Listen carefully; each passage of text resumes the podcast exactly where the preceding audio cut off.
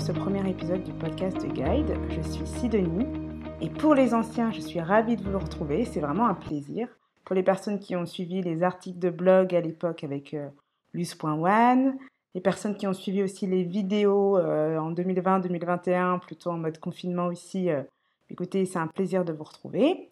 Et pour les nouvelles personnes, les personnes qui découvrent Guide avec ce contenu, eh bien, je suis ravie de vous accueillir. C'est un plaisir de vous accueillir. Donc, au programme de ce premier épisode de podcast, ça va être un peu un épisode zéro, un épisode d'introduction. On va avoir trois choses. Donc, la première, c'est un petit peu vous rappeler, euh, en tout cas vous présenter la vocation de guide, mon parcours aussi rapidement, le parcours de votre hôtesse, et euh, trois tips pour vous lancer à votre tour, parce que je pense que du coup c'est opportun pour ce premier épisode. Donc, guide existe déjà parce que je suis convaincue que vivre est un art et que ça s'apprend. Que trouver un sens à sa vie, et quand on l'a trouvé, continuer à avancer avec confiance, c'est pas forcément évident. Moi-même, je l'ai vécu en fait. J'ai longtemps eu peur de passer à côté de ma vie. Mais euh, j'ai réalisé qu'on n'était pas obligé de se sentir victime en fait impuissante du monde, qu'on n'était pas obligé de trouver sa voie seule, qu'on pouvait s'entourer et qu'on pouvait être guidé sur le chemin. Je suis arrivée en fait à la conclusion qu'il n'y avait pas de mode d'emploi unique pour créer la vie qu'on aime, mais qu'on pouvait trouver euh, nos réponses, celles qui fonctionnent pour nous, celles qui résonnent sincèrement avec qui on est. Et donc dans ce podcast, vous retrouvez tous les vendredis des épisodes qui ont vraiment pour but de vous aider à, avancer, à vous donner, voire redonner confiance, à aider à l'introspection, à aider à l'inspiration pour avancer avec plus de confiance que de peur. Parce que je suis certaine qu'on a tous quelque chose à offrir et que quand on le fait, en fait, la vie, elle est plus belle pour soi, pour les autres et pour le monde. Donc ça, c'est pour Guide. C'est mon petit manifesto maison. Ensuite, comment j'en suis arrivée à, à, ça, c'est parce que je, vraiment, c'est ancré dans mon parcours, c'est ancré dans mon ADN. Pour vous faire une petite rétrospective, j'ai un parcours un peu en trois temps. La première partie, euh, déjà, je suis née le 3 août. Non, je plaisante, je vais pas vous faire euh, depuis ma naissance, mais en tout cas, quand j'étais euh, en primaire, je regardais beaucoup les émissions comme ça se discute, c'est mon choix. Je sais pas, j'ai souvenir de, de, de, regarder beaucoup d'émissions où il y avait des témoignages en fait de personnes qui venaient parler de leur vie. Et il y avait quand même beaucoup de témoignages de regrets, de c'est compliqué, ou ah, j'ai commencé à vivre à 40-45 ans. En fait, ça m'a fait un petit peu peur. Je me suis dit, mais elles faisaient quoi ces personnes en fait avant? Et donc, en tout cas, ça m'a fait me rendre compte que, ah, du coup, bon, on pouvait vivre, on peut être en vie et pas se sentir en vie, ou en tout cas pas être heureux en fait. Donc déjà, je me suis fait la promesse d'avoir une vie que j'aimais. Ça a commencé très tôt. Et euh, pour le coup, pour moi, ça a passé par le travail. Je sais pas. Alors, je sais pas si. J'ai l'impression que ces personnes-là parlaient beaucoup de travail, mais en tout cas, bon, bref. Euh, ça passait beaucoup par le travail, donc je me suis dit vraiment, euh, travail épanouissant, c'est super important. Et, et je sais pas, avec une petite sensation que la famille, c'était peut-être plus simple. Ce qui, dans les faits, bon, c'est pas vraiment, c'est pas tellement ça, mais, mais ce que je me suis rendu compte plus tard. Mais non, en tout cas, voilà, en tout cas, promesse d'enfance, en primaire, ça vous donne un petit peu le ton. Ok, la vie c'est sérieux, on peut passer à côté, ces gens-là ils sont en train de, de, se plaindre ou en tout cas de dire que c'est parce que ça va pas, qu'ils ont commencé à vivre tard, etc. etc. Donc je, je, prends ça en compte. Et après, il y a un autre fait marquant aussi euh, dans ces années-là, c'est que mon frère est décédé en fait d'un accident de voiture. Il avait 22 ans. Euh, moi j'en avais 12. Donc euh, tout d'un coup, ce qui était un, peu abstrait pour moi, la mort, c'est devenu très très concret, c'est devenu très très réel. Et euh, en dehors de toute la tristesse de, perdre un proche, bah, c'est devenu aussi, en fait, quand ça s'arrête, ça s'arrête et il n'y a pas de... On ne retourne pas en arrière, en fait. On ne dit pas, ah oui, mais non, mais euh, c'était comme une vie de répétition. Donc je me suis dit, ok, alors déjà, il y a des gens qui vivent qui ne se sentent pas exister, et d'un autre côté, il y a des gens vraiment qui décèdent, et quand on décède, ça s'arrête vraiment. Donc je suis partie un peu ça, avec tout ça en tête, euh, avec une petite tendance aussi à me poser des questions existentielles, des choses comme ça. Mais, voilà, ça c'était un peu le, le, démarrage, donc pour vous donner un peu euh, le ton. Après, on rentre dans la phase euh, les six années de perdition. En vrai, je ne me suis pas trop posé de questions jusqu'à la dernière année où on commence à nous faire faire plein de, de, salons, orientation, des choses comme ça. Euh, moi, j'avais deux choses en tête. Euh, j'avais euh, faire de la décoration d'intérieur ou être psychologue. En fait, je voulais plutôt faire des études du comportement. Enfin, et finalement, donc, je me suis orientée vers la décoration. J'ai voulu faire des écoles d'art, mais j'ai raté les, les, concours d'entrée dans ces écoles-là. Donc, c'était mes premiers échecs, premier échec scolaire très difficile. et, surtout difficile parce que j'ai commencé vraiment à être dans, mes années de perdition, je ne savais absolument pas ce que je voulais faire. Et j'avais toujours cette promesse d'enfance en tête de euh, tu, ne fais pas quelque chose pour te, te contenter, tu ne fais pas quelque chose que tu n'aimes pas. Donc euh, en fait, tant que tu n'as pas trouvé quelque chose qui te plaît, tu continues. Donc j'ai vraiment euh, continué comme ça pendant six ans. J'ai alterné des, des, périodes de, chômage, des périodes d'emploi alimentaire, des, des, choix d'études par dépit, des faux espoirs. On était vraiment, on a fait un peu de tout. J'ai essayé l'hôtellerie-restauration, je pensais diriger un hôtel, je me suis dit c'est pas ça. J'étais aussi hôtesse d'accueil en intérim euh, puisque j'avais raté une rentrée. Je voulais faire de la communication, mais il y a un employeur qui, qui m'a dit oui, finalement, dernièrement, ah ben non, ce sera pas possible.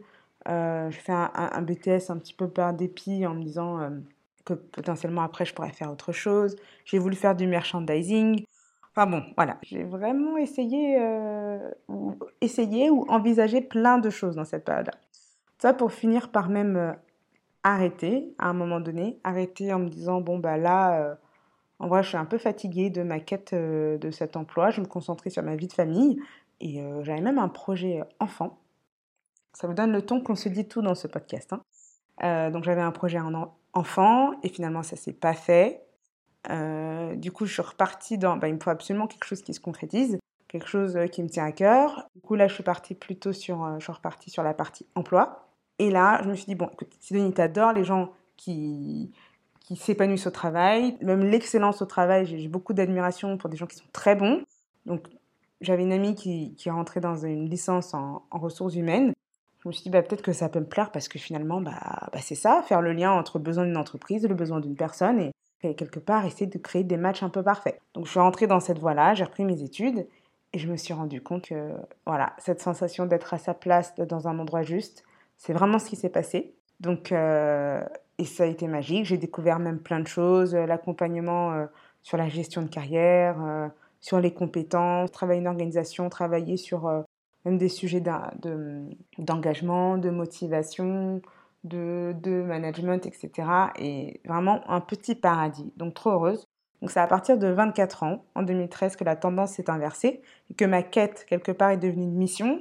Parce que finalement, je me suis dit, mais, euh, c'est génial et c'est vraiment la sensation que je voulais. Mais surtout, c'est l'année aussi où j'ai découvert le, développement personnel.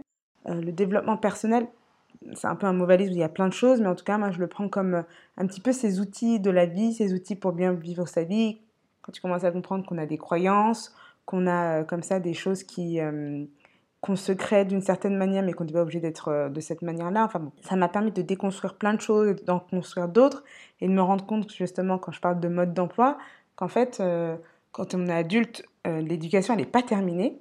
Hein. On a l'éducation de nos parents, et en vrai après on se retrouve aussi à continuer à s'éduquer, à s'éduquer sur des choses euh, peut-être qui nous ont manqué, peut-être qu'on veut améliorer, mais que tout ça c'est encore possible. Et j'ai découvert un petit peu tout ça dans la même année, donc c'était vraiment le gros tournant. Et euh, ça a mis fin vraiment à cette sensation d'impuissance et cette sensation que, que j'avais vraiment pas de prise sur la vie et que c'était euh, du coup assez que c'était compliqué. Et donc de là vraiment, donc j'étais heureuse parce que j'avais la sensation d'honorer ma, promesse d'enfance. Ensuite, euh, une deuxième chose aussi qui s'est réveillée, c'est que c'était quelque chose à communiquer à tout le monde. Parce que dans, mon, dans mes années d'errance et de perdition, j'avais quand même d'autres personnes comme moi qui étaient euh, Ah bah je fais une première année, je refais une première année 2, je refais une première, première année 2, et euh, cette sensation qu'on n'y arrivait pas, qu'on était perdu. Donc du coup, ça a vraiment. Je me suis vraiment dit Mais attendez, il y a plein d'outils là qui existent du coup liés à, plutôt à, l'état d'esprit, à comment prendre la vie, des choses qu'on n'apprend pas du tout à l'école. Donc cette sensation aussi que l'école, ben, euh, le fait d'avoir un conseiller d'orientation, c'est sympa, mais en fait, euh, le conseiller d'orientation au bout du couloir, deux salons de l'orientation en, en, seconde, c'est vraiment pas suffisant. Donc euh, voilà, tout ça, je me suis dit, bon, il faut, il faut qu'on fasse quelque chose, il faut qu'on agisse. Donc j'ai commencé avec, avec d'autres choses. Donc je vous parlais du blog au début, de retracer des parcours. Ensuite, ça s'est poursuivi là avec Guide. J'ai pris des emplois aussi sur ces sujets-là. Vous voyez un petit peu euh, pourquoi ça me tient à cœur. C'est vraiment une vocation. Je, je, trouve ça très important. Donc vous avez là déjà la vocation de guide. Euh, vous avez le mon parcours. Du coup, tout ça qui tout ça se, relie et vraiment est, en lien. Et du coup, les trois tips pour ce premier podcast sont consacrés à la peur de se lancer. Parce que j'ai trouvé que c'était pertinent par rapport voilà, bah, par rapport fait que ce soit un premier épisode de podcast. Donc vraiment oui, je pense que là, la, peur de se lancer, ça peut être quelque chose d'assez paralysant. Pour moi-même, c'est un nouveau format. Moi, j'ai fait de l'écrit, j'ai fait de la vidéo, mais de l'audio, j'avais jamais fait. Donc, moi aussi, je me lance dans quelque chose de nouveau.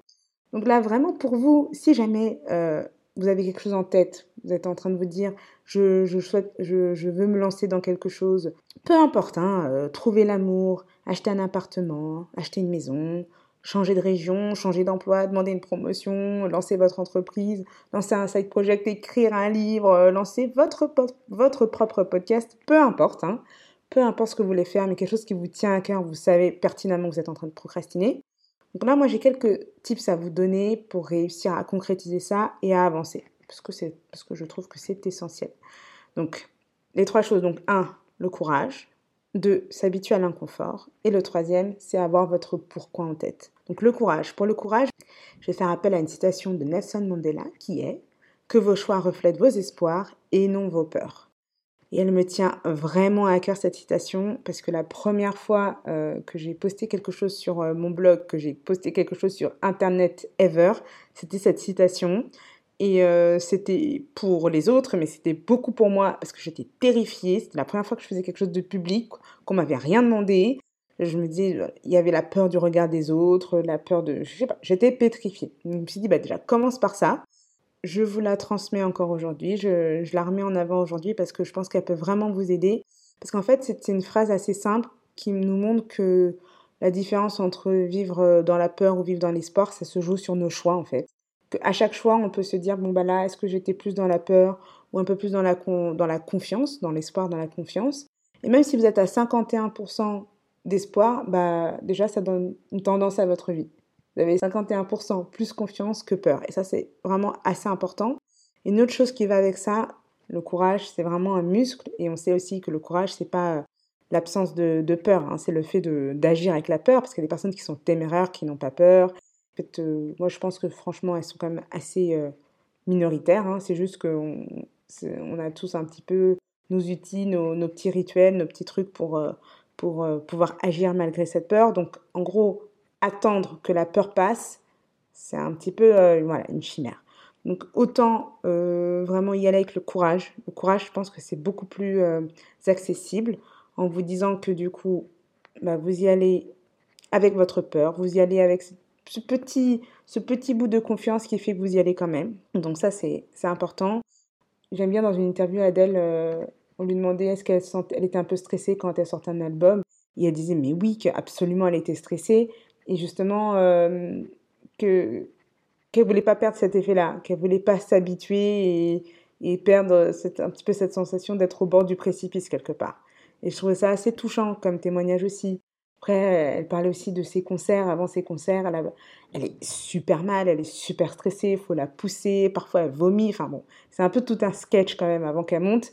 Et après, quand elle est dedans, elle est trop bien. Quand elle en sort, elle est trop contente. Mais en vrai, avant, c'est la panique à bord. Donc c'est ça la vérité et c'est ça la vraie vie. Je veux dire, attendre que la peur passe, c'est vraiment... Enfin, moi, je vous dis, euh, c'est pas la peine en fait. Apprenez plutôt euh, le courage. Le courage, c'est un muscle, donc faut l'exercer de temps en temps, faire des petites choses comme ça qui font un petit peu peur. Et à force, à force, à force, et eh ben, ce, muscle, ce muscle se, durcit. Il y a aussi un témoignage de, Beyoncé comme ça qui dit euh, qu'avant de, de performer pour une nouvelle chanson, bah, elle est aussi euh, pétrifiée, euh, elle, a peur. Je sais pas si vous vous souvenez, pour euh, les trentenaires, mais à l'époque, elle avait Sacha Fierce, elle avait un peu son alter ego qui, qui arrivait quand elle montait sur scène, parce son alter ego qui était justement sans peur, et pour le coup, bon voilà, elle s'était construit tout un truc, mais justement pour, pour combattre sa peur, y aller à fond et, et performer. Donc c'est ça la vraie vie. La vraie vie, c'est pas juste d'attendre que ça passe, c'est se trouver des trucs et astuces pour que ça fonctionne. Donc voilà, s'exercer sur le courage, c'en est un. Un deuxième, c'est s'habituer à l'inconfort. Parce que vraiment là, euh, on ne peut pas y couper, faire quelque chose de nouveau, il y a de grandes chances que ce soit inconfortable. Euh, parfois même, euh, je me suis noté douloureux, je sais pas, douloureux, mais en tout cas vraiment inconfortable. Et on sait que la nature humaine, on est plutôt câblé pour rester dans le confort, même si on sait que parfois notre confort est inconfortable, mais on y est familier, on y est habitué, du coup c'est quand même plus agréable que de faire quelque chose d'inconnu où on imagine des risques. bon, souvent, comment dire, irrationnel, mais dans tous les cas, ça fait peur et du coup, ça nous retient. Donc vraiment s'habituer à cette sensation d'inconfort, c'est important. Et ça, sur comment le faire, et ben en fait, c'est faire de nouvelles choses. Et surtout, accepter que en fait, cette période d'inconfort, c'est pendant la période de transition.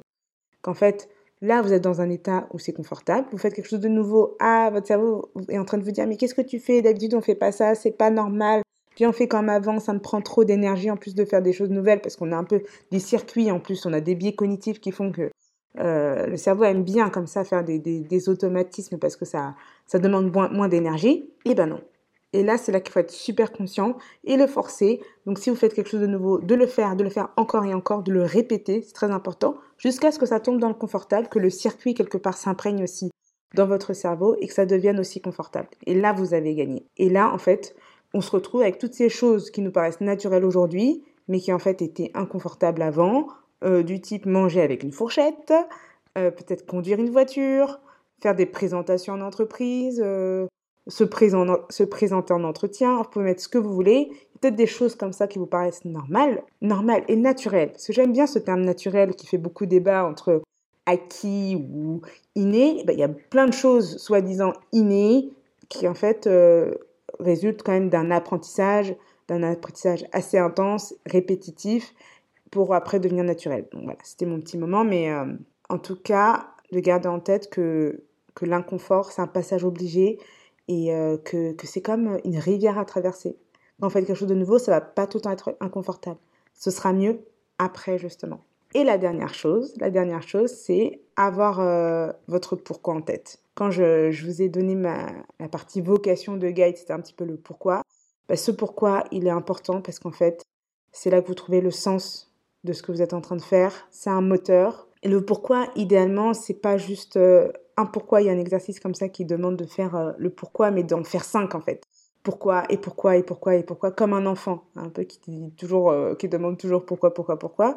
Parce que si c'est euh, par exemple une maison ou un changement de carrière, qu'est-ce que vous voulez derrière ça? Vous voulez peut-être vous mettre en sécurité, vous voulez peut-être mettre en, vos proches à l'abri, être plus heureux, être plus épanoui, vous sentir plus challengé, grandir, vous sentir libéré, faire quelque chose qui vous ressemble. Et mais vraiment, et, puis n'hésitez pas aussi à les, à les accumuler. Le but, c'est pas d'avoir juste un pourquoi, c'est de pouvoir tous les mettre bout à bout, justement, pour vous rappeler que, ah là là, peut-être que là, j'ai l'impression d'être en souffrance, d'être en difficulté, d'être dans ma peur. Mais je sais pourquoi je le fais et ça a du sens. C'est là que c'est important. Et c'est ça qui fait avancer aussi. Donc, le courage, qui s'exerce comme un muscle, l'inconfort auquel on s'habitue, et avoir votre pourquoi en tête, mettre du sens, vraiment du sens profond derrière ce que vous faites. Et voilà, on arrive à la fin de ce premier podcast. J'ai été ravie, ravie, ravie de pouvoir euh, partager tout ça avec vous. On se retrouve vendredi prochain et je vous laisse avec une dernière citation qui est La vie ce n'est pas se trouver, la vie c'est se créer. À vendredi prochain!